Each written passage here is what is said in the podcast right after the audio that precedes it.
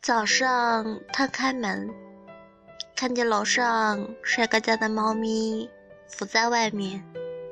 脖子上挂着一个牌子，牌子上写着“主人出差，能收留我几天吗？”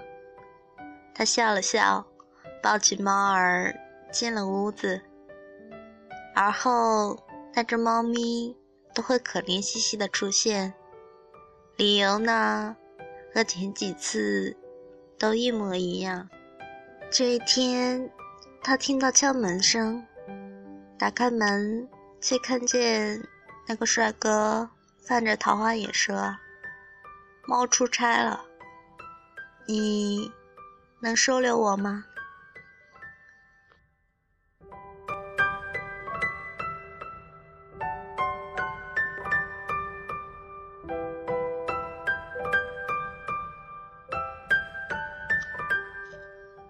这里是荔枝 FM 五一七八八二，我是主播毛毛，希望我的小故事能够温暖你，晚安。